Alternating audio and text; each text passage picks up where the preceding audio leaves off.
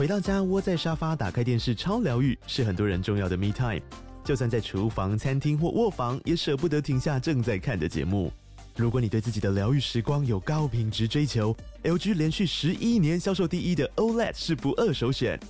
OLED 价格亲民又高质感的 A3 经典系列智慧电视，支援杜比世界与杜比全景声，追大场面的戏剧超过瘾。现在 LG 推出限量优惠，购买五十五寸 OLED A3 电视，再带一台二十七寸的 StandBy Me 闺蜜机，只要六万多块。StandBy Me 闺蜜机内建 Netflix、Disney Plus 等影音平台，可以摆床边、餐桌，甚至顶楼露台，家中每处都可以成为你的专属娱乐空间。快到资讯栏了解活动详情，用最舒服的姿势把 LG 电视看起来。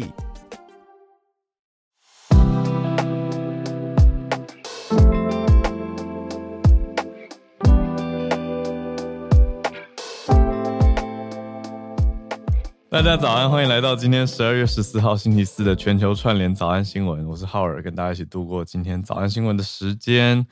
我们明天早上会有专题哦，嗯、会是很多人一直说想要听浩尔跟小鹿单独聊一集的早上，就是明天了。明天早上大家来听吧。那也提醒一下 VIP 的听友，我们周六有有几十位，我们周六有约，那没有排到这一次的。谢年饭的听友呢，我们下一次安排啊，我们因为决定分场办理，非常感谢大家的支持。那其他 Premium 听友跟还没有加入我们任何赞助计划的听友呢，欢迎参考一下资讯栏。好，那今天的社群要聊什么呢？今天社群要讲一个我非常有感的题目，是昨天有一些听友相信有在社群网络上面看到，但有一些可能还没的，我来跟大家讲一下是什么样的一件事情。是一幅国中生的画作，跟网络上面的后续效应，这样说会比较好一点。那也跟我们听友有关，因为我很非常感谢我们有一位听友，他他他跟我在别人的脸书上面聊起来了，而且他是好声好气的跟我讨论，他没有指着我的鼻子骂我。到底是什么样的一幅画会引发这么样的风波呢？是全国美术比赛的名单当中的。特优，对，漫画类的特优，它是国中生的作品，有一个东兴国中，对吧？东兴国中的学生，七年级生，所以年纪很小啊。那他画了一幅画，可是画的内容引发了争议。一开始争议的点倒不是说他的技法多么精湛啊等等，这幅画的名称就已经让有一些人会有点耳朵尖起来了，叫做什么呢？叫帝王条款。那画的内容是什么？画的内容是一个行一个行人，他非常的大摇大摆的的的表情，他穿着皇帝的黄袍加身，牵着一只乌龟过马路的时候，过斑马线，他是走斑马线，但是非常非常慢的感觉。当然这是静态的画作，他看起来就是完全没有在管大家的时间，就是一个皇帝。那旁边的机车、汽车驾驶都停在斑马线附近，看傻眼，只能等他过。好，这是这幅漫画，因为这漫画类特优嘛，它的画作内容。但是在网络上激起辩论，主要是呃一个算历史类的，嗯，网络创作者叫做 Cheap，就是 C H E A P 的这个 Cheap，是蛮知名的 YouTuber。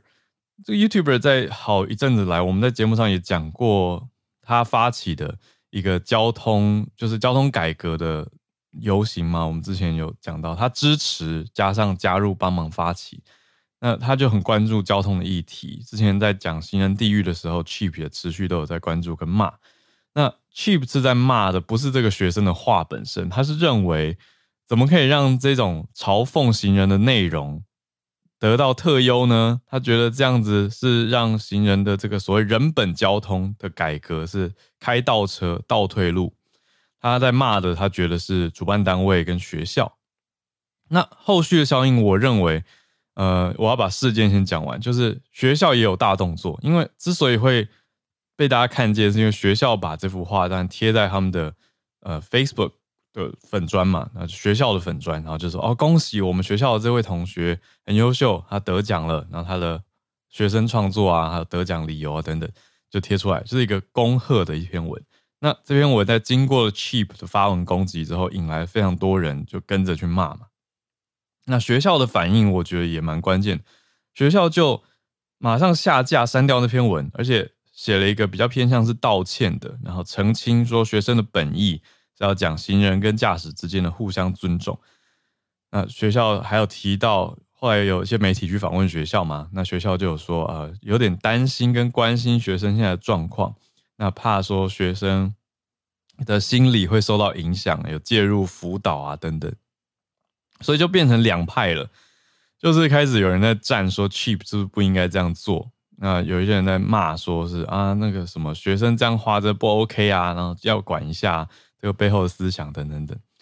那我自己其实觉得，嗯，这是一个好题目。我要先谢谢 Cheap，反而是因为 Cheap 所以让我看到这幅画，大家知道吗？那实际上他真的画的蛮好的。那我觉得背后的争点有两个吧，一个是学校。嗯，好，第第一个是学生的画作内容是一个你说轻松可爱、趣味嘲讽的东西，但是他这个帝王，所谓这个帝王行人，应该被扩大解释成在讲所有的行人吗？要扩大解释成说这样是在质疑行人争取自己的用路权有问题吗？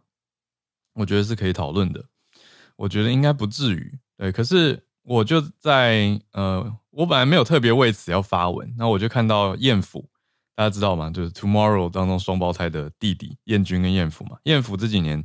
是专专注的重点都是创作画作，他是现在是画家了，就跟以前大家对他印象中的那个艺人形象有有改变嘛。那所以他就很关注画作，他就贴了这幅画，他他是帮被学生的画被网络上下架下来，觉得蛮到可惜的。他觉得画的生动啊，等等等。那底下当然还是有。正反网友的留言，因为就会延伸到这个敏感严肃的议题嘛。那我说我感谢我们听友的是什么呢？是因为我在底下是呼应艳福，我想说，哎、他贴出来了，然后我看了，我也觉得学生真的画得很生动啊，他有画出这种有一些行人比较嚣张跋扈的嘴脸，那这是我真的亲眼看过的，我觉得当然不是很幸运的事情。可是，就有一位听友跑来呼应说，他觉得有让他想这一题，让他想到了我们讲说校长讨论说，你说言论自由啊，那这个创作自由到底会不会也包裹了歧视在里面？我就觉得哇，这样开题是是蛮大的。可是他是愿意来跟我讨论，然后我也好好的回应，就是我刚讲的那个，要不要扩大解释这个行人，还是说他就是一个描绘特殊案例？来让大家看到说，哎，的确是有的行人也这样做也不对啊。你说把大马路闲逛，或者仗着自己不会被罚，或者是等等的想法而慢慢走，那造成了其他用路人的问题等等。那这个听友就帮我补充了脉络，他也没有。我本来回他的时候很担心他会指着鼻子大骂，什么对早安新闻很失望之类，就没有。他是帮我补上说。为什么？他算是回应了我的疑问吧，就是为什么有一些人会把这一题延伸到那么大呢？扩大解释呢？他的想法，他补充的，我就要跟大家讲，就是我们今天社群的结尾，他提到的脉络是，台湾现在每年有超过四百个行人交通事故死亡，是全台湾交通事故死亡人口的百分之十三，这是死严重的。那其他没那么严重，但也有受到影响的受伤者一万六千多人。那这个数字一万六千，就是其他先进国家的八倍之多。所以加上之前台南有于小妹的事件嘛，那在这个事情之后，终于有行人地狱等等的抗争抗议啊。那政府也有做法，就是比较严格的取缔。可是这种严格取缔就会造成一些，你说用路人就讲汽机车驾驶，他被取缔了以后，他心生不满，他就会觉得有一些根本就是帝王，所以就有了“帝王条款”这个词，那才有变成这种好像。开车的、骑车的跟走路的是对立的这种感觉，这样的状态。所以，这在这个脉络的情况下，嗯、听友认为是一个严肃的问题，所以才要做这样子的思考。那我很感谢他这样子的回应，就是我刚刚说他没有指着我的鼻子骂我，所以大家可以理解。我觉得这样是一个，我觉得这不愧是我们早安新闻听友，自己自己赞自己节目，我觉得可以这样好好讨论，在网络上其实是让我觉得难得稀罕而且珍贵的。所以大家有兴趣的话，可以去看，在我在艳福的贴文底下跟听友的对话，我觉得这样双方都有更了解彼此的立场，也让整个画作的讨论变得很有意义，而不是互相指着鼻子谩骂。那这是我们今天的社群时间想跟大家聊的《帝王条款》这幅画。那当然它不会就这样结束，因为看来还有蛮多的后续，就是网友跟 Cheap 之间，还有跟这个小孩子啊，我看到有人去发起一人一信鼓励国中生的活动，但我其实觉得学校不应该这么快就下架，应该让讨论可以像跟听友，我跟听友之间这样，比较能够真的带出议题跟观点。可是学校看起来是想要赶快。减少风波，所以就的确学校还是有，我不知道直接骂学校，而是学校有提出说创作者的初衷，这个也很重要。哦，可是你直接这样下架做法，然后再跟大家说国中生的心情有受到影响，我就想说，嗯，那不就是因为学校这样赶快 下去以后，学生的心情也是会受到影响吗？不过真的蛮难做的，你说不下架。但提出解释，我会觉得比较好啦。我觉得不用把那幅画撤掉，而是应该要提出更多的讨论空间，可能会更好。好，个人观点。那这是我们今天的社群时间，准备盘点今天的四个新闻题目啦。今天的四题国际题，我们延续的 COP28 第二十八次联合国气候变迁大会的决议做出来了。来做一个讨论，延续昨天的 SMC，这是历史上第一次推动成功的化石燃料过渡协议。好，就是昨天在讨论的这个过渡。好，那现在用词是和缓的，可是终于有一个协议出来了。等一下来讲。那第二题则是我们看到，嗯，联合国大会很压倒性的通过了一个决议，要以色列跟哈马斯人道停火嘛。那美国的角度是什么呢？因为这也不是第一次联合国通过这样的说法了。可是美国拜登总统提出来的是说，你这样以色列继续无差别轰炸加萨，是失去，正正在失去全球的支持，算是拜登对以色列讲比较重的话哦。那以色列的回应也是很硬派，以色列回应说，不管国际是不是支持，我们都会继续加萨战争。哇，好，这是我们第二题。第三题则是之前提过，阿根廷选出来的所谓阿根廷版川普米雷伊这个极右派的经济学家，经济学家已经开始发挥他的所学跟专业了，但是做法也是比较大手，嗯，大手应该讲大刀一砍，好，对，比较大动作的大刀一砍，怎么说呢？被称为所谓的 shock therapy 休克疗法，哎，什么意思？就是直接把他们国家的货币批索大贬值。这是国家政策可以做的嘛？那就直接决定要让国家政货币走贬。你想，如果有一天突然醒来，然后看到国家说你现在手上的货币价值砍半，好，这就是阿根廷现在发生的状态。可是他乍听好像觉得哈，发生什么事情？那怎么怎么做？就是因为要来救经济。我们待会待会来讲更详细一点哦。甚至得到国际货币基金的算是赞扬诶。国际货币基金的总裁是支持跟乐见的，他认为这是国家要恢复稳定、重建国家经济的重要一步。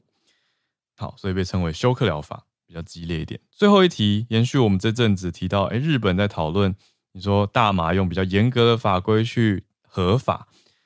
呃，做医疗用啊等等这种应用。那我们今天的第四题来到了荷兰，很多人心中认知的说所谓的大麻合法国，但其实。今天的知识又有点更新了。十二月十五号，荷兰才要正式的大麻合法化。那之前几年这些名声是怎么回事呢？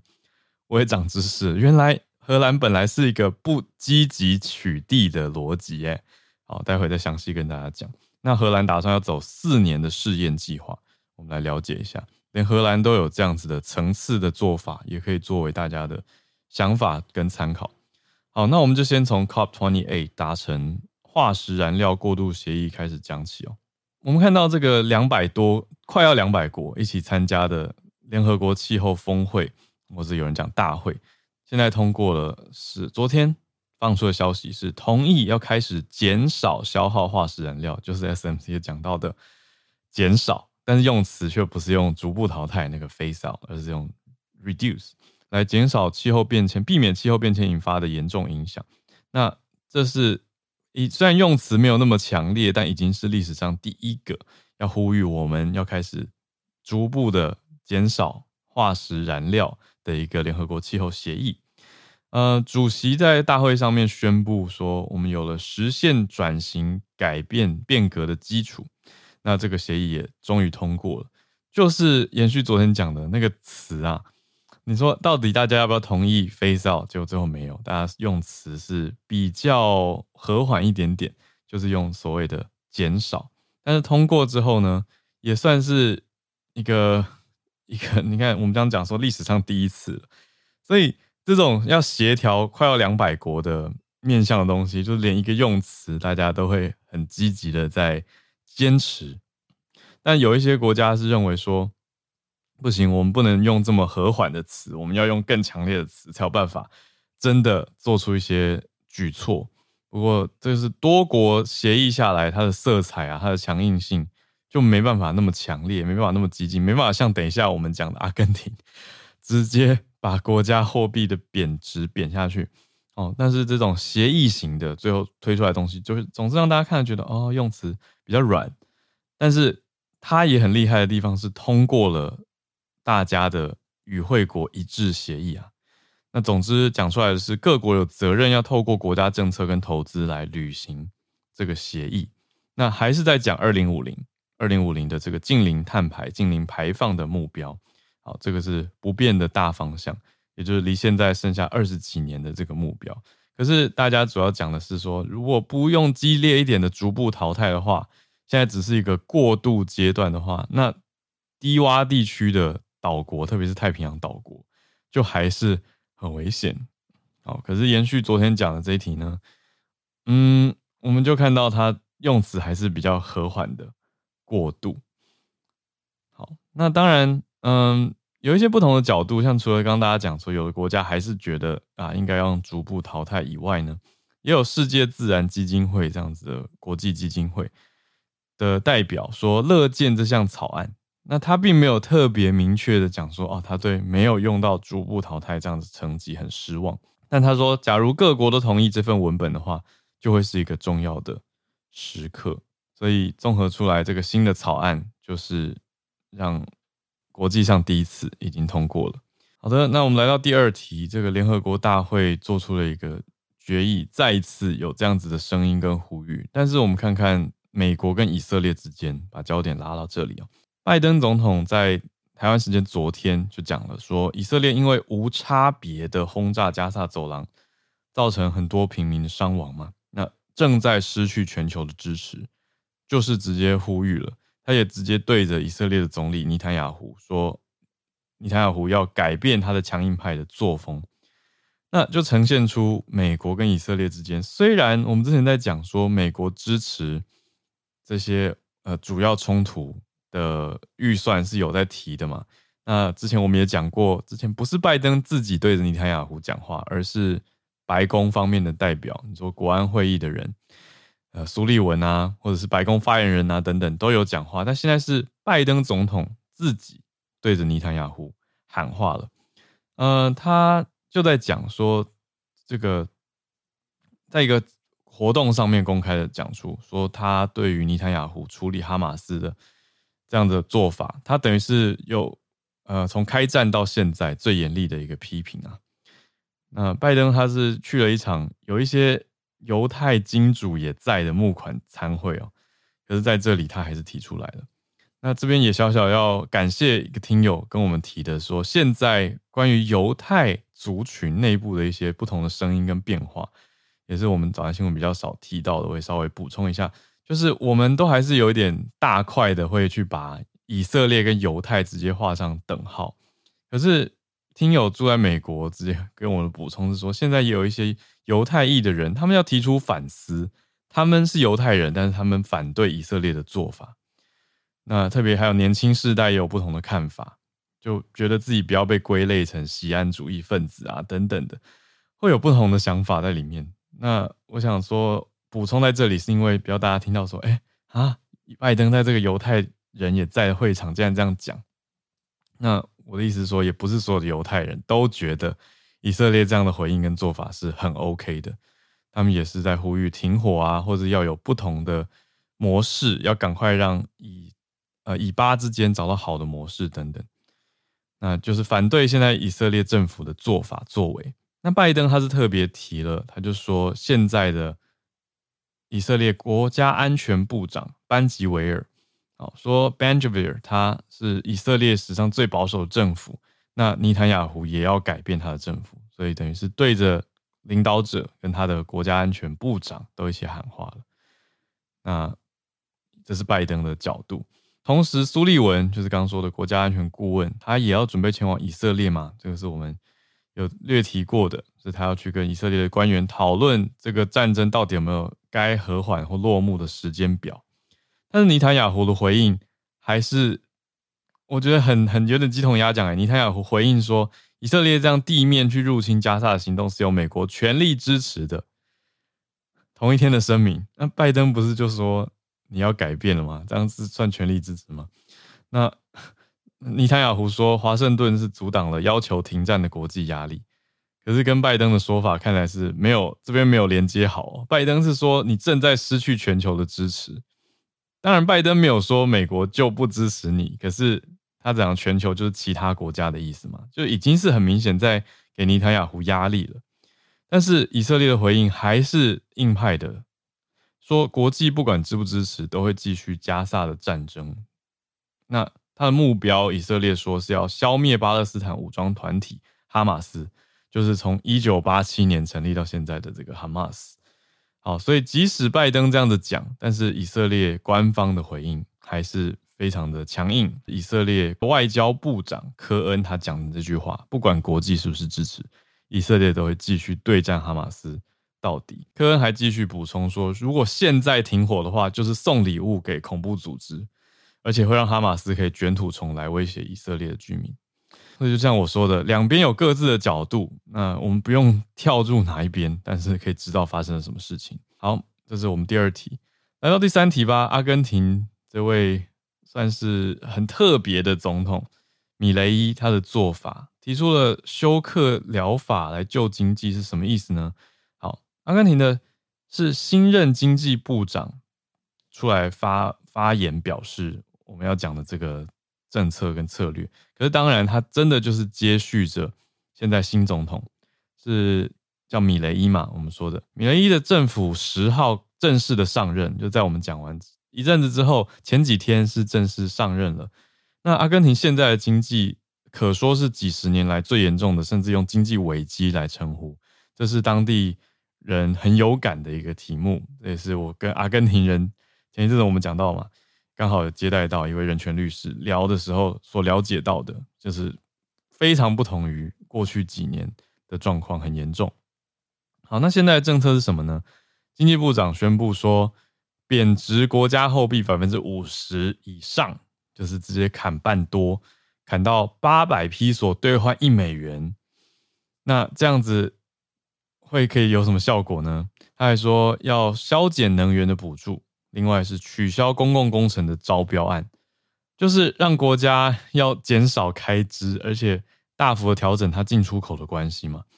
那就因为这个货币政策一调整，就就会出现很大的变化，带着人民的购买力下降了。所以说政府说。这一套政策短期之内会有痛苦，可是可以削减财政的赤字，也可以降低通货膨胀的影响。那就是说要避免这个灾难，让经济重回正轨。那现在阿根廷的通膨率是将近百分之一百五十，它同时也是全球谷物生产的很大国，不是最大国，可是前几名的。那问题是看到央行的储备是短缺严重的状态，所以全球呃全国人口有。非常高比例是陷入贫困的。我们这边看到数据整理，法新社路呃路透社，抱歉，是讲说五分之二的人口，那的确就是跟我之前了解到百分之四十是一样的嘛。那另外呢，他们也是 IMF 很大的一个债主，应该说债务人啊，不是债主，债务人就是欠 IMF 钱，欠了四百四十亿美元，换成新台币大概一点四兆。这么高的一个金额，所以以 IMF 的角度，他们总裁啊，乔治艾娃，他是说乐见阿根廷这样子果断的举措，这样才可以是恢复稳定跟重建国家经济潜力的重要一步。那阿根廷本来是用用一个严格资本控管的方式，是一九年到现在这几年，等于人工操控嘛，去让披索强势，等于硬要让披索保持在它本来的币值。那本来是汇率卡在三六六兑换一美元，就是三百六十六披索，那跟实际上是一千批索兑换一美元，很有很大的落差，所以现在。他们决定要反映部分的事实，等于是拉到八百多批索换一美元。可是这么果断、这么立即、强硬的手段就被称为休克疗法。我们就继续看看后续实际的影响。啊，这个就像我刚说，你起来发现自己的手上拥有的币值大贬，那个是很大的冲击。来到最后一题，相对比较轻松一点吗？呃，大麻就是在讲荷兰。荷兰十二月十五号开始要试办四年的合法化计划，但是我想大家第一个想法都是哈，不是早就合法了吗？结果原来不是诶、好，要讲一下一个算对一些人来说是尝试，对一些人来说是长知识的关键字。在荷兰呢、大家都说，如果你要找到合法购买大麻的地方，通常大家都是这样讲，啊，就去要要去找 coffee house。Sorry，再讲一次。就要去 coffee shop，就是英文的哦，英文写的 coffee shop 这两个字，它不是卖咖啡的地方。就你真的去看那个什么，啊，用 K 开头的荷兰文写的 coffee house，那个是正常的 cafe，。好，那或者写咖啡的也都是正常的卖饮料的地方。我这样不能讲正常，我意思是说一般营业场所，而不是特殊的大麻营业场所。但是如果要找大麻营业场所的人，我朋友跟我讲的那个关键字，我朋友不是我自己，好，就是 coffee shop。Coffee shop 啊，因为我其实没有去过荷兰，我还没有去过阿姆斯特丹，好，所以我的认知就是，哎、大家都这样说啊。可是其实荷兰政府这几年的做法是叫做不追捕跟不起诉违法的人，所以实际上你在这个就算是 coffee shop 里面卖下大麻供人家吸食，都算是违法行为。那现在为什么要改变这个制度呢？这个政策是一九七零那个时候，他们是为了要区分 hard drugs 跟 soft drugs，就是分成硬毒品跟软毒品。硬毒品包括海洛因、古柯碱，那大麻被归类在软毒品。当然，它有一些严格的规定，比如说啊、呃，这个 coffee shop 里面只可以有 soft drugs，就是真的有大麻跟所谓的 hash，就是印度大麻提炼出来的这个大麻脂脂肪的脂。呃，然后不能同时贩售酒精啊，因为这样会。可恐怕会造成太严重的影响，等等等。可是七零年代做了这样子的区分，却变成了一种法律灰色地带。那他们现在想要让这个灰色更阳光、更透明一点点，因为地方当局其实也会去关注有没有一些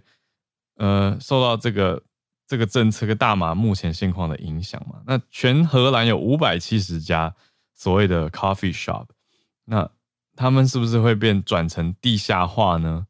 嗯，现在新做法就是等于政府要纳管了，哦，可是这个法律目前是搁置的状态。那可是之后就要让，嗯，应该说现在在荷兰的十一个城市，目前的现况就是大麻种植业者啊、供应商他们是可以经营的。那总共是有十家种植业者在供货。可是我们接下来呃新政策实施之后，它就会让这个现行的规定。比如说，每人每天有一个五公克最高的用量，那也不可以给未成年者吸食啊。而且这些所谓的 coffee shop 咖啡店也不可以贩售硬毒品跟酒类。那只有居住在荷兰的人才能参加这个计划，等于他是要走一个追踪的路线。那追踪路线就会变成可以看得到一些监控的成果，就可以确切知道这个吸食大麻的强度跟影响啊等等。那也会去监测大麻里面可能会有的不好的物质，包括危险的重金属跟黄曲毒素。因为如果地下化的话，等于这些品质也没办法有一个把关跟控管嘛，等于就是由店家自己去控管。可是现在政府要做一个四年的试验期间去监测，那就去看看可不可以真的管理所谓的咖啡店里面的供应链，来减少一些违犯罪或者是反社会的行为。就是一些本来大麻会衍生的效应，他们还是决定要做出一些调整。好，那目标最终还是要除罪化的。那当然，这个政策现在出台出来会蛮冲击这些既有的咖啡店的经营嘛。那可是他们等于是要把种植、销售跟消费大麻第一次正式的在这两天十五号就要开始合法化，而且是四年实验计划的一环，他就会继续追踪下去。好。这个蛮特别的一个对荷兰的知识更新，也让大家知道。所以原来之前有去过一些朋友是默默的违法，只是没有被追究而已。这样讲起来觉得很恐怖。好，可是呢，这是荷兰的现况。好，以上四题是我们今天的国际题的盘点。从 COP28 已经通过化石燃料过渡协议，到拜登总统跟以色列的喊话，还有以色列的强硬回应，到阿根廷的休克疗法。冲击了他们的经济，会不会力挽狂澜，能够救得回来呢？到最后是荷兰的大麻合法化相关的资讯分享给大家。我们来进到全球串联的时间吧，看看有没有听友关注议题想要来跟大家分享的。看到前几天跟我们连线的小然，今天还是选了埃及。小然现在还在旅行吗？还是已经回来了？要要准备回去了。哦，好，小然早安，可以跟大家分享一下。嗯对，现在埃及时间凌晨两点半。我今天要跟大家分享关于埃及蛮特别的观光警察制度。嗯，埃及当地旅游以团体跟旅行社来说，政府会安排随车的观光警察，但他们是有配枪的。嗯，不一定每天都会有，但嗯，以我这趟旅游来说，就换了五个警察。观光警察他会坐在司机后方的第一排座位，他会协助埃及就是游客遇上的问题。以我个人来说，观光警察印象特别好，想要分享三个实际案例给大家。就是埃及的交通非常混乱，相对台湾就比较没有制度。所以所有的汽机车、马车、行人都混在一起行驶，车祸频率很高。所以第一天在开罗其实就遇到了擦撞，当下观光警察就下车协助处理，但不到五分钟就解决了。然后又有一天就是从红海回开罗，长达五百公里的半途中，车子坏掉，在半夜的时候。距离开罗还有两百多公里，然后左边是沙漠，右边是红海，然后整条路没有任何灯，所以这时候也是观光警察立刻联系处理。那又遇到在巡逻的观光警察，这样总共五位，他们除了协助如何维修，还跟导游一起先安排游客到比较安全的地方，再想办法派车从开罗过来。五位都是直到两个多小时后车子修好，开罗车也到，他们才离开。随车的那位还持续陪我们，就是深夜回到开罗。在嗯，埃及最大的哈利利市集中，就大家都迷路了。但当天随车观光警察就很厉害，他在嗯，占地面积超大，然后人数多到可能没有办法用语言去诠释的市集当中，可以认出我们每一个人，甚至把大家带回该集合的地方，有点像。放自家后院一样，就非常厉害。他还甚至就偷偷拿计算机告诉我们，就哪些商品砍价的底价，很可爱。警察还拿计算机给你们敲？他拿手机偷偷告诉我们，这个东西可以给他砍到多少钱，这样。有点可爱。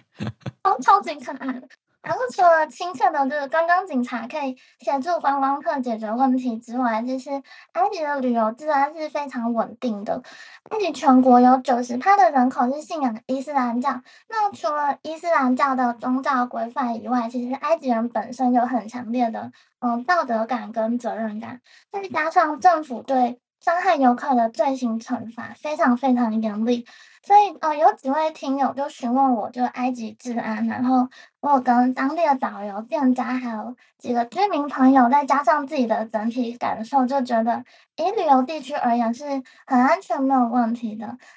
旅游业是埃及主要的，嗯、硬通货收入来源之一。那埃及的中央银行有公布最新的数据显示，让埃及的旅游收入创下了一百三十六亿美元，是历史新高。根据金字塔报，他们埃及旅游部长也有说，就是呃，以十月来说，比就比去年同期增长八到十趴。又公开发表，就觉得埃及的旅游业并没有受到地缘政治嗯紧张的局势影响，在接待游客比较多的旅游地区，其实预订情况非常稳定，对尼罗河的游轮需求持续增加当中。那以上礼拜发表，嗯，有个很著名的旅游指南叫《孤独星球》，它就公布了二零二四年最推荐五十个最佳旅游目的地名单，其中埃及就在最佳价值目的地排行第六名。对，那这是我今天的分享，谢谢大家。谢谢小然，我想要追问，因为我看到网络有在讨论埃及观光警察的事情，有讲到小费这个敏感的议题，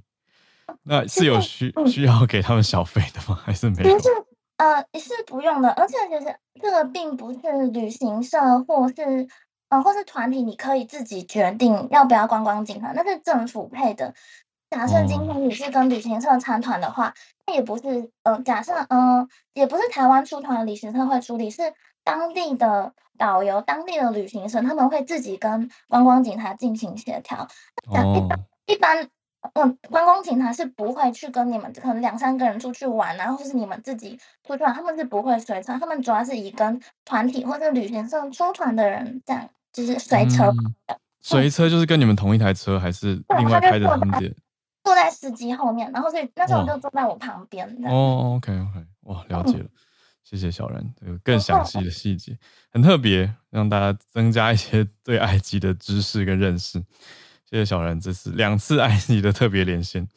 好，那我们再继续连线到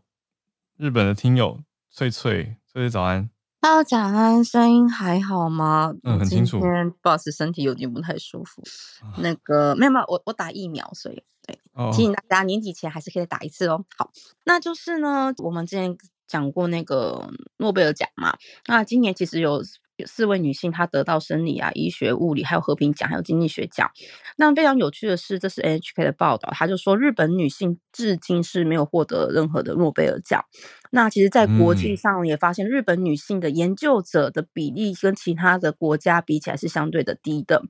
那在这种情况之下，其实日本呢的东北大学，东北大学其实就是跟那个东京大学一样，它。就是那种算是最顶尖的学校之一，那他们其实致力于开，就是让女性研究者就是能更越来越增加，所以他们其实有很多的一些嗯补贴啊，或者说一些就是帮忙照顾小孩的服务。那他们就是采访其中一个就是在东北大学教授的那个大学教授这样子。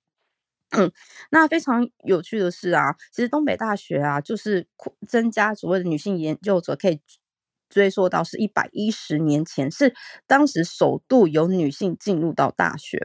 而且非常好趣、非常有趣的事，是当时的就是日本的教育部，他们秘密的就是举办了试，呃，这是一个试验，然后他们让有三个日本。女生进入大学，而且非常有趣的事情是，当时的公文还记载说，这是前所未有之事业，极其重大之事件。嗯、你要知道，所以在一百多年前呢，女性进到大学，我是日本很大的事情，对，很大的事件这样子。嗯、那好，我们现在回回到来，就是说，就是东北大学，它是算是让那个女生进到大学，然后或者做研究的，算是先驱这样子。好，那其实呢，包括助手或是助教啊，在二零。零一年的时候的比例呀、啊，男女比其实女生只有占五点七，但是呢，他们非常努力的在二零二三年的时候到了二十点二。其实其实听起来是变很多，但是你还是发现男性比率还是占非常非常的高，这样子。嗯那虽然说，其实他们东北大学的教授也表示说，虽然日本的教育是平等的，但是问题是女性的潜力很可惜还没有就是让她发挥。那所以他们希望就是可以做更多的，就是帮助女性在研究上面的补贴。那例如说，他们就会有育儿的，就是幼稚园啊，或是一些育儿设施，还有育儿补贴。就是如果你有小孩的话，你可以放到幼稚园，就是就是他们大学宿舍幼稚园。就是照顾，然后因为其实大学研究所，其实你知道，除了研究开发以外，很多行政事务也令人觉得麻烦，所以他们也会就是给津贴，让你可以去请一个助手帮你处理一些行政事务。那顺带一提啊，其实这篇报道也有指出说啊，就是如果以世界上先进国国家来讲哦，就是嗯，大学跟大学里面的这些女性研究。者在日本大概整体来讲只有占百分之十七点五，可是，在世界上就是女性研究者最高的国家就是拉脱维亚的百分之五五十，然后接下来就是立陶，对，其实是很高，然后立陶立陶宛是第二名，是百分之四十九，嗯，对。那而且更有趣的是，其实啊，如果你学的职职位的升高，比如说副教授，真的到教授的话，女性更是非常非常的少的。嗯，好，那其实就是有一个女性教授，她是在东北大学工作，她有接受这样子的嗯补贴，然后在就是。怎么照顾小孩嘛？可是他还是表示说，就是即便有补贴，再加上他的先生也是大学教授，其实先生也会就是一起做家事。可是你知道，因为小孩子才幼稚园，所以光是每天早上起来做便当送小孩，然后去早上八点去大学研究，然后呢，就即便他想要研究的再晚，却因为小朋友要去接，要在下午六点之前去接，所以他研究一定就只能在六点之后就必须要中断。所以他也表示说。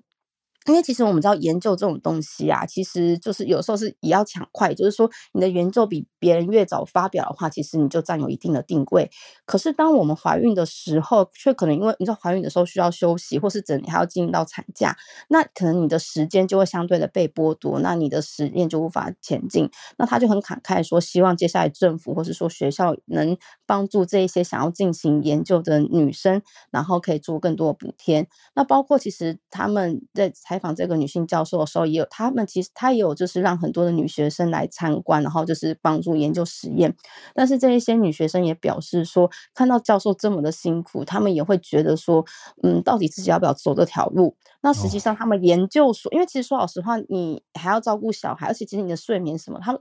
那个女教授说，我觉得自己真的很像是一个超人，对，因为不是超人做不到这样的事情。那另外就是呢。呃，日本也有专家表示，其实日本最需要改变的东西是整体的无意识的偏见，也是我刚刚讲的。你看，其实这个教授虽然说他的先生也会一起帮忙做家事，我说一起帮忙，我没有说协助哦。嗯。但是问题是，其实很多事情他要接送小孩，他要做便当，他要回家就是煮饭，其实还是他在做。就是在日本还是。我懂你的意思是那个分工的预设的分工。对，就是直接在日本，即便就是嗯，就是像有些人他也要工作嘛，可是我也是去接送小孩啊，做家事的很多还是呃女性。那这就是日本现在可能需要对于家务的分工的部分需要改变的观念，因为这个观念不改的话，其实很多女性她可能会觉得说，就像其实日本很多连续剧也会就写说，真的女强人她可能是你知道。就是没有办法有家庭之类的，可是为什么女生不可以有家庭又有工作，可是男生却可以？你知道，所以我觉得这个的确可以值得思考一下，这样子。所以其实呢，嗯、呃，因为日本到目前为止还没有出现一个就是。怎么讲，在国际上很有名的女性研究家，所以如果政府想要做到这样子，就是希望有你知道诺贝尔奖有日本所谓日本女性的话，那对于不管是女性的补贴以外，其实改变整个社会的观念可能是最重要的一点。好，那就是以上是我今天的分享，谢谢，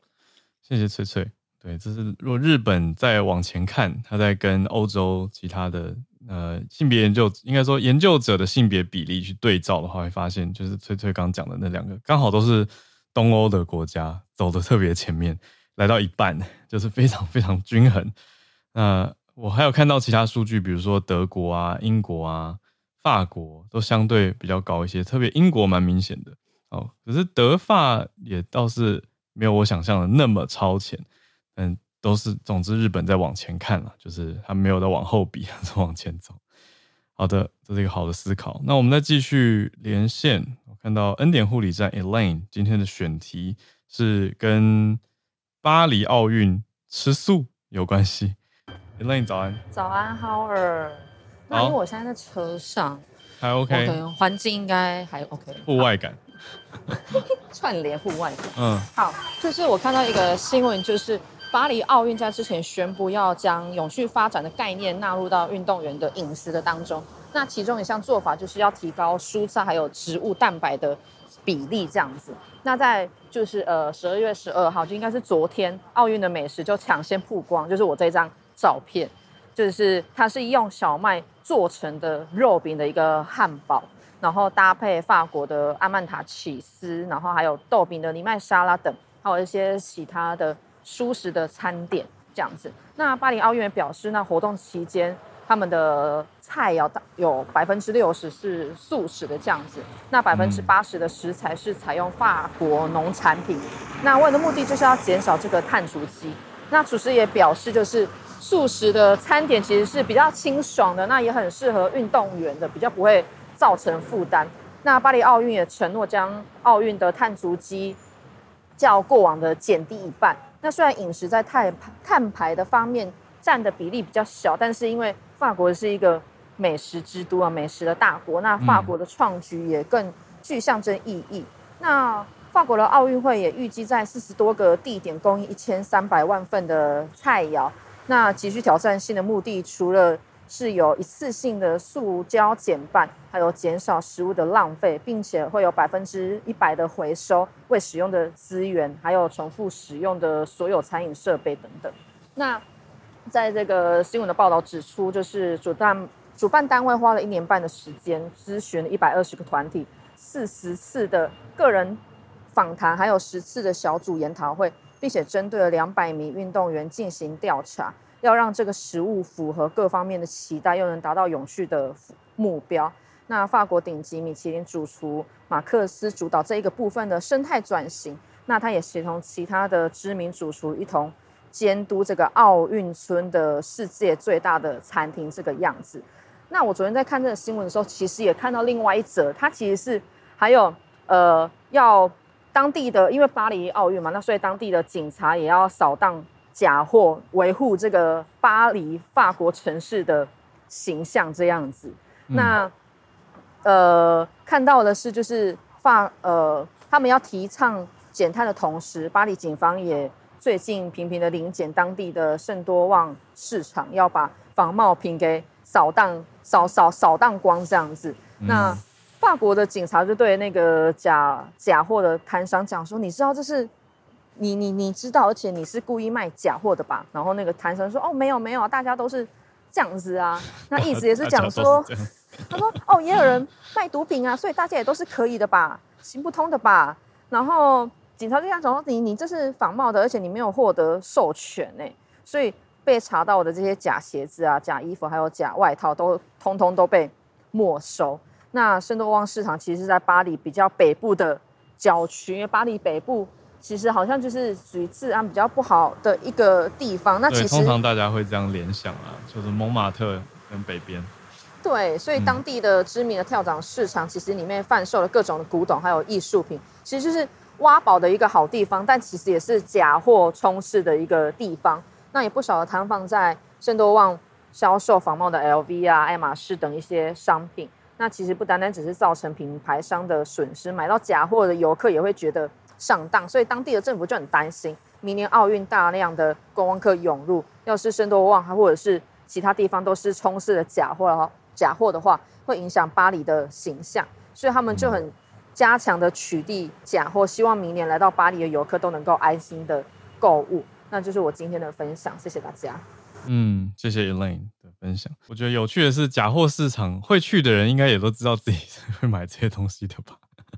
对，他们真的会觉得受骗上当吗？但是假货通常被大家比较诟病的是，因为这些金钱的流向比较不明啦。那你说，哎，你是买官方的东西，当然金钱就是给官方公司嘛。可是买一般黑，你这也不是黑市，就是没有保障的东西，这些东西是让谁赚走了？很多人会说是。黑帮等等的犯犯罪分子，他们收入的来源，这是被大家比较诟病的因素。可是我觉得主要这边看起来应该还是一个观感吧，因为明年就要办奥运了，这是他们的重点。Elaine 带来这个饮食的菜单调整，还有要减碳排，我觉得也很有趣。那我们今天最后的连线是跟经济学家 Charles 老师来连线。老师在关注的是联准会的消息，大家一起来听哦。老师早安，早安。对这个啊，大家如果说有印象以来的这个疫情之后，从去年的三月开始啊，就是一连串的这个暴力升息。嗯、那今天节目的这个 今今年的最后一次的这个联准会利率会议，大概就是已经算是呃功德圆满，要谈公子。那这个在呃，这个联准会主席鲍尔在呃会后的记者会表示说，他们这一次的啊，就十二月，他们已经连续好几次就是连呃利息就是呃按兵不动，他们就没有继续往上升啊，他们一直呃，但是他们一直没有松口说啊，这个不再继续息，一直说说啊，目前要看呃经济的呃资料状况啊，然后各方面。不过看过去几呃过去几个月以来，就是呃通膨一直是还没有，虽然说还没有达到他们预计的百分之二，但是啊、一直是一一一往下的一个速度。那大家如果记得去年最最高的是在去年暑假的时候，在美国在呃六七月的时候是百百分之九。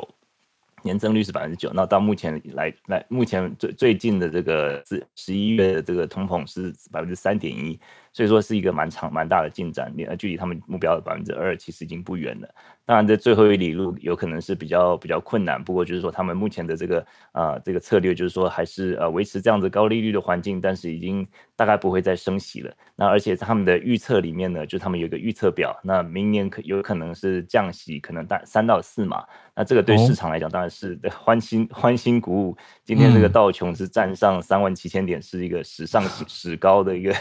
一点一个一个一个一个行情了。那但是当然就是说这个这边也是要。市场预测，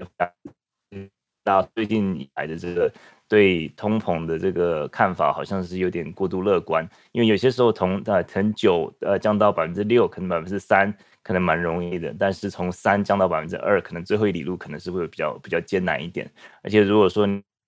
高的利息有一点的话，那大家这个这些企业还撑撑不住，然后或者劳动市场还撑都撑不住，这些都是呃有很多的呃未知数啦。不过目前来看起来，就是呃劳动市场还算是蛮稳健的。那今天就是说，呃，当然这样也是让大家很欢乐了。那这个就是也牵动了这个明年要大选的美国政政坛嘛。那当然就是一般来讲，这个在在任者当然都希望这个呃能够降息，降息就比如说这个能够刺激经济嘛。那有最有名的就是在这个那呃老布希在在连任的在竞选连任的时候，他那时候就是呃 Alan Greenspan 这格林斯潘，他们他们那时候有蛮多的争执，他呃格林斯潘他就不愿意降息，那因为他们就是联准会他他们就是坚持他们一个比较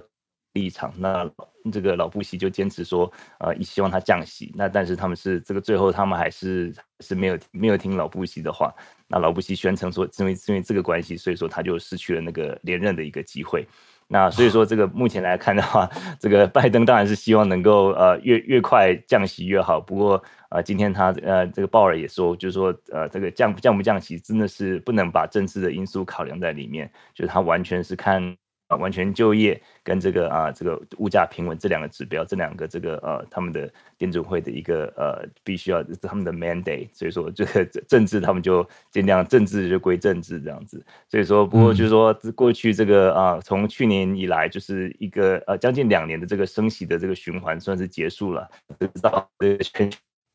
动，哎，老师好像有点断讯，老师可不可以换一个位置？哦，这样可以吗？呃，刚刚听到说有有有这样比较清楚。我们刚刚讲到说，说到那个降息的消息，应该说联准会还是守着它主要的任务嘛，它的 mandate。对对，它的 mandate。那不过就说，我就是从去年以来将近两年的这个这个暴力升息，也是有很多的这个没有没有预想到的影响，像是前一阵子的这个股银行啊，这些很多金融单位，他们就是因为。呃，因为这些原因，所以说造成的一个呃一个影响。那不过今天的这个消息算是呃算是两年以来这个最后的一个结束，这样子，那就跟大家报告一下，谢谢。谢谢老师。对，我也在看这个相关的一些数据，因为我看目前有一个最新经济预测摘要，这叫 SEP。他说，美国现在今年的实质国内生产毛就 GDP 成长率还是在百分之二点六。其实比之前预估的来的高，那失业率是没有变的，是百分之三点八，所以就是在看一些经济的数字啦。然后今年的个人消费支出物价指数 PC 增长率是百分之二点八，这这个反而比之前预估的低，就是大家消费没有那么旺盛。但核心 PCE 成长率也调降的，就是本来预估会更好。那老师，我可以询问吗？就是。学生想要提问，可以可以，就是我这个会不会也是要降息的参考指标之一呢？就是大家的消费没有像本来市场预期的那么好，所以降息等于可以鼓励消费、鼓励投资、呃经这些经济的成长。对，可以是说，可以说是这个啊，让经济就是降温，其实就是当初升息的目目的之一。嗯嗯嗯、那当如果升息的话，大家就发现说，哎，那个车贷、房贷，然后这个信用卡贷款这么贵，那我就少买一点，就是从需求面开始就是泼冷水。然后泼冷水的话，嗯、那那厂商发现说，哎，东西卖不出去，他就开始降价。所以说，这个就是当初的一个一个目的。所以说。呃，所以说也联储会也看到他们当初升息的目的，算是一个有一部分达成了，当然还是有些。呃，局部性的，像是一些这种这种，大家现在去超市，感觉还是蛋还是很贵啊，还是东西还是没有，就是你东西已经这东价格已经涨上来，它就不会跌下去，它顶多就是说不会再继续往上涨。那这个也是就造成说这个这个拜登一直说，哎，这个经济已经好了，就是说呃通膨已经没有继续涨了，但是这个一般的民众还是觉得说就没有没有感觉这样子，因为就是说价格还是很贵嘛，大家每天去加油去这个超市买东西还是就是以前这样。一百块的美金可能买满一车，现在一百块大概是三分之一车不到，就很有感的这种这种这种感觉，这样子。不过，对，这是很难过的事情。不过呀，这个就是一个啊、呃，就是经济到底有没有感，跟数字来讲是不是有一个脱节？然后这这个就是说不同的收入的阶段跟这个层这个这个啊这个阶层跟。呃，这个通膨是是可能就是说，你看这个现在这个道道琼这个，其实真正赚到钱的可能就是比较呃有能力买股票的，或者说这些比较啊、呃、中高这个阶层的这种比较收入中高阶层的一些民众，那比较中低阶层的，他们就是会觉得说他们都是受苦的这边，就是说可能就是蓝领的阶级啊，这些其实是反而是拜登他必须要争取的这些选票。那这个到底到底说明年说呃到底鹿死谁手，其实都还蛮难说的。嗯。我记得老，我一直记得老师打的比方，说升调整利息是利率是一个钝器，对，现在就是慢慢的在在调整。我觉得等于是大家也在等，你看今天市场反应这么热络，那就是 对于降息认为是一个好消息嘛。可是明年时间点现在好像还没公布哈，就这个是不是要继续追下去？对，就是说明年他们只是预计说，目前就是大概五点四左右，就是说平均的这个基本基础，明明年大概会降到四点四到四点九之间，所以说最多是三四码，那最少大概是也是会有两码两码多左右，嗯、啊，所以说这个钝器就是说，所谓钝器就是说你这个你也不知道说目前到底是反应结束了呢，市场就是最多就是这样，还是啊这个更更大的一个啊后坐力还没有出现，所以说都还是在在等待。那之前很有一个很有名的这个啊、嗯，这个总经学者，就是他拿过诺贝尔经济学奖，叫做 Milton Friedman。他说这些货币政策就是有 long and variable lag，就说你又他的这个后果就是又长又不确定的一个一个延迟。所以说，很多时候对于总经的政策施政者来讲，也是一个呃一个难题吧。那目前来讲，他们是按兵不动，可能也是就是看看说是不是呃已经反应完了呢，还是说还是在等这个这个有更更多的这个呃这个 slow down 会会出现这样子。嗯，谢谢老师。老师，我最后追问一题，帮听友追问，我觉得他问的很好。就我们今天第三题，阿根廷这个休克疗法救经济，经济学家怎么看？这个当然就是是一个他们不得不不做的方式了。其实阿根廷这个，我之前就是在呃呃在呃远见有一篇文章，我就讲阿根廷的经济，其实就是说在讲的，就是说阿根廷他们就是不断的在这样的一个循环里面，就是说，因为他们就是呃，就是他们的政府很多时候就是比较民粹为主的，所以说很多时候就在呃在竞选的时候通常会开支票。其实每每个国家都差不多啦，不过就是说阿根廷他们本身的体质就是说。他们是虽然说这个自然资源很丰富，但是他们呃就是过度的呃对自己的这个政府支出过度的乐观，而且过度的这个呃开支，就造成说他们后来就是真正上任之后，他们不得不遵守这些开这些支票的时候，就变成说过度的举债，然后这个大家一直借钱的结果就是说。呃，就是他们又还不出来，就是一直在这样的循环，嗯、最后他们就是就跟 IMF 去去这个这个寻求求助，然后他们就啊这个这个货币贬值这样子。那他们如果说现在是用一个就是用呃人为的方法让它自动让它贬值的话，那这这当然对于民众来讲是很痛苦。嗯、大家想象如果说今天如果隔明天大家就去日本的话，发现说哎一台币只能换呃五十日币，而不是而不是一百现在说一百四十几还一百三十几日币的话，那哎。哦，现在不知道一台币是多少日币？哎，现在一美金呢、啊？对不起，一美金是一美金是一百三十日币，对不对？对不起，因为如果是一美金是呃一百三十日币，那如果说明天明天起来的时候发现说，哎，一美金只能换呃五十块日币的话，那就觉得说哇，我马上这个币值就是变得很没有价值嘛，就变成说大家这个啊、呃，这个就对于对于啊进口来讲，就是东西都是变得非常非常的贵。那这个当然就对民民众来讲是一个非常非常有痛苦的这种这种这种痛感的痛苦指数就会增加。但是这个是一个啊、呃、无可奈何的一个结果啊，就是说政府如果说一直不断的在这样循环开支票开支票，然后然后呃然后又跳跳票，然后最后就是呃就是你。不一直欠钱，必须要承受，对，必须要承受这样的后果，这也是莫可奈何的事情。嗯，所以有点像是不得不的一个做法。对，那就是说这个有，有办法有效吗？这样子。这样子做，这个当然是有效。这个是一个，这个是一个，一个就是唯，其实也就是 IMF 他们如果说呃来接管的话，他们其实也是做这样的一个建议，就是说结尊，就是要让要让你的这个啊货币开始变成自由的浮动的，然后开始就是要求你的政府支出开始减少，这通常也是差不多往这样走了。嗯、那就是说，变成说 这个也是一个，如果说你下一接接下来的政府不继续呃不继续呃就警惕的话，那还是会不断的出现。原来如此，哇！谢谢老师的回应，回答这些好奇的学生的问题。好，非常感谢经济学家 Charles 老师。好，那我们今天的连线有小然、翠翠跟 Elaine 跟 Charles 老师，丰富了大家的早晨。我们就明天早上是听我跟小鹿特别早安小聊的专题。我们也我我其实有点紧张，不知道大家反应如何。就大家喜欢的话，应该就会反映在收听上吧。对吧？你们告诉我。好，所以大家大家要让我们知道到底听起来如何，好不好？那如果不错的话，可能就会继续有这类型的专题；如果还好的话，我们就继续回顾到我们的请教专家的模式，来继续做专专题的深究跟深挖。